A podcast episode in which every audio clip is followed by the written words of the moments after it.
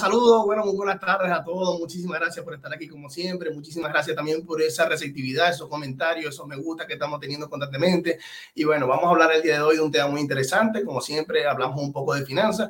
Y bueno, qué mejor tema que este para poder preservar, proteger y hacer prosperar tu dinero. El día de hoy vamos a hablar de un tema muy interesante, el camino hacia tu propia casa. Voy a dar estos cinco tips que vas a ver a partir de ahora. Aquí está en pantalla. Estos cinco tips que no pueden dejarlo pasar por alto al momento de la compra de tu primera propiedad aquí en los Estados Unidos. Te lo voy a leer y luego nos vamos a fondo con cada uno de ellos. El primero es, primero que nada, prepare sus finanzas. Dos, elija el préstamo adecuado para usted y precalifique. Tres, concéntrese en su propiedad y haga que acepten su oferta. Cuatro, mantén durante el proceso hipotecario. Y cinco, que bueno, ya vendría finalizando todo, avance con calma hacia el cierre. Son muy interesantes estos cinco procesos y yo creo que no puede ninguno de estos dejar de conocerlos a fondo para que puedas tú sacar el mayor de los provechos. Si por casualidad tu realtor, tu lender no te está ayudando con eso, ya tú tienes a la mano toda esta información. Vamos con la primera. Bueno, primero que nada, prepare su finanza. Esto es bien interesante, bien importante, mejor dicho. ¿Por qué? Porque no es solamente eh, pagar el mortgage y ya, ya solamente con esto quiero mi casa, quiero mi respaldo, quiero mi hogar para poder estar más tranquilo con mis seres queridos. Pero tenemos que investigar un poquito más a fondo o irnos un poco más allá esos meses cuando estamos en la casa o en el apartamento anterior antes de adquirir el nuevo bien. Tenemos que estar muy pendientes de cosas como, bueno, cuánto estoy pagando actualmente en mi casa alquilada, cuánto estoy pagando en mi apartamento alquilado, cuánto voy a empezar a pagar. Estoy pagando de pronto 1.300 en un apartamento y ahora voy a una casa y voy a empezar a pagar 2.000 dólares. Bueno, tengo que evaluar eso. ¿Será que tengo disponibilidad de esos 700 sin ningún tipo de inconveniente? Excelente. Adicional a eso, de, esos pagos extra que posiblemente puedan ser así, eh, tengo que pagar el CDD, eh, el HOA, el, la, jardinería, la fumigación, tengo que pagar impuestos. Eh, son varias cositas que se van a unir, aparte, ¿verdad? Del pago de mi cuota mensual, de mi mortgage. Entonces, ¿estoy yo solvente económicamente para poder dar ese paso? ¿Qué también tengo el crédito que me podría a mí eh, favorecer o perjudicar al momento de ese cierre? Porque si no es muy importante, también se necesita para que nos puedan dar un excelente interés. Entonces, buscando un excelente interés, bajamos esa cuota mensualmente. Entonces, son varias cositas que van a engranar. Eh, ¿Será que doy ese paso o no? Si tengo esa solvencia económica constantemente durante X cantidad de tiempo para poder yo seguir pagando esa casa, porque es un paso fuerte. Muchas personas solamente piensan en la compra de la casa y ya. No, adicional a eso vienen otros gastos, posiblemente unas remodelaciones, posiblemente eh, el gasto de jardinería, entre otras cositas que les comenté anteriormente, y tenemos que estar conscientes de todo eso. ¿Por qué? Porque ya después que estemos dentro no hay para dónde lamentablemente agarrar y tenemos que arriar eso. A menos de que echemos todo para atrás, pero ya después que te hayan aprobado el crédito, estás dentro de tu casa, te podría perjudicar en un futuro. Pero bueno, esa es la primera. Siempre tengamos en cuenta si tenemos la solvencia económica o no para dar ese paso. Muy pendiente. Vamos con la segunda. Elija el préstamo adecuado para usted y precalifique. Con esto me refiero a dos cosas. Existen varios tipos de crédito, ¿verdad? Está el, el convencional, ¿verdad? Que usualmente son para personas que vienen de otro país, son para personas que usualmente tienen que dar alto porcentaje ¿verdad? Y está el FHA. El FHA son para personas que van a ser primera vez compradores aquí en los Estados Unidos. ¿Cuál es la diferencia entre uno y otro? ¿Cuál me conviene más al momento de hacer mi primera compra? Ya sea que la casa esté usada, ya sea que la casa esté nueva. Vamos a ver cuál es la mejor opción para mí. Ok. En el FHA, que son para primeros compradores, usualmente mucha gente se inclina ahí, ¿verdad? Y eh, sería una muy buena opción, ya que eh, solamente tendrías que desembolsar el 3.5 de el pago del down payment de la casa. Del valor de la casa, multiplicamos el 3.5, ese sería el down payment que, que, vendríamos a dar por el valor de esa casa. Ese sería el down payment. Ahora, en el convencional es un 5% del valor de la casa. Eso es lo que vendríamos desembolsando los bienes. Y hay muchas personas que dicen, no, ¿sabes qué? Yo no voy a dar un 5, voy a dar más. ¿Por qué? Porque a la final yo tengo que pagar un mortgage insurance que si yo estoy pagando menos del 25%, yo puedo quitarlo a un futuro, yo puedo quitarlo y no pagar ese mortgage insurance, que en muchos casos son 200, 300 dólares al mes que te podrías estar ahorrando y necesariamente lo estás pagando. Ahora, ¿cuál de los dos préstamos te conviene más? Todo va a depender de la compra que vayas a hacer. ¿Por qué? Porque el FHA tiene limitantes, como por ejemplo, no puedes eh, el valor de la casa costar más de 331.760 dólares.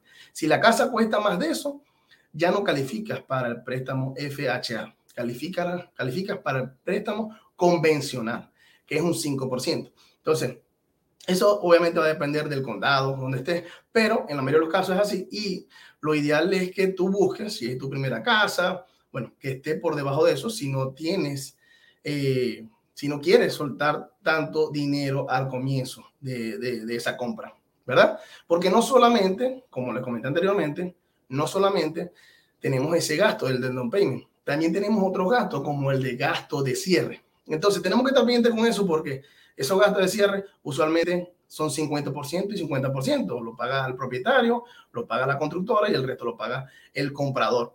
Pero en algunos casos es 80-20, en algunos casos es 50-50, 70-30. Entonces tienen que estar muy pendientes con eso para ver si les puede beneficiar o perjudicar y cuánto a la final van a desembolsillar. Y cuánto en realidad se puede gastar a la compra de una casa, un aproximado, si la casa está alrededor de los 280, 300 mil dólares, el averaje promedio con FHA, lo que vendría desembolsillando son 15, 12 mil dólares. Ese es el averaje.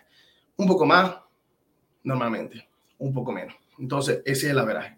Tenemos que estar bien pendientes con eso porque estas cositas de verdad que influyen muchísimo porque si agarramos un préstamo convencional es más dinero del que nos vamos a desprender. Económicamente tenemos que estar muy pendientes con eso.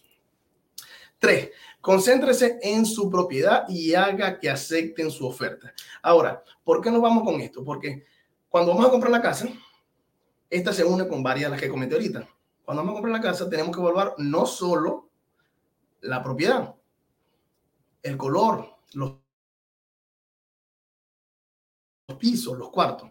Tenemos, tenemos que evaluar, eh, está en muy buena zona, se va a valorizar con el tiempo, eh, tiene buenos hospitales, tiene buenos colegios, cuánto voy a pagar de impuestos, porque posiblemente al pasar la calle el impuesto sea menor o al pasar la calle, el zip code sea diferente y toque otro colegio.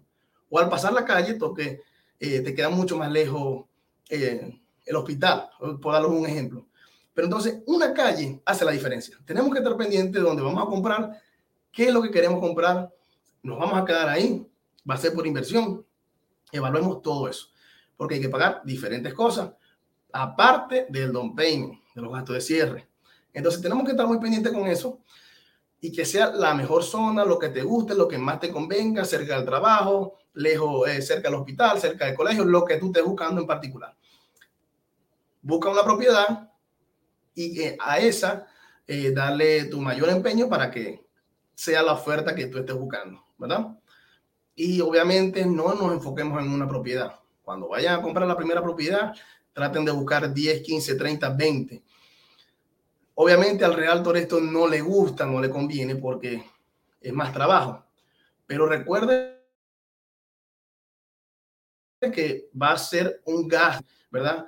Y es algo que a la larga le puede beneficiar muchísimo o los va a perjudicar. Entonces, tengan mucho en cuenta eso. Vamos con la cuarta. Manténgase firme durante el proceso hipotecario. ¿Por qué les comento esto? Porque muchas personas que ya logran conseguir la casa, ya están, se sienten preparados económicamente para dar ese paso, pero ese proceso que te puede llevar de dos meses a seis meses a un año de la compra de la casa, dependiendo si es usada y ya está lista o si la tienes que mandar a hacer porque es nueva en construcción.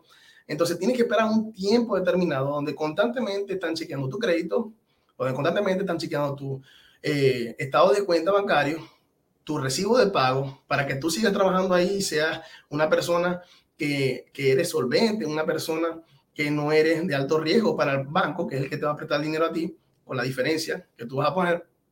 Entonces, ese proceso de seis a ocho meses, muchas personas no llegan porque se cansan, se cae alguna documentación, algún papeleo. Entonces, los que logran esperar son los que dan ese paso. Pero bueno, si ya tú tienes claro lo que quieres y para dónde vas, no podemos eh, tratar de que otras personas no estén perjudicadas. Tú centrado en lo tuyo, organízate, planificación, disciplina, que vas a llegar ahí.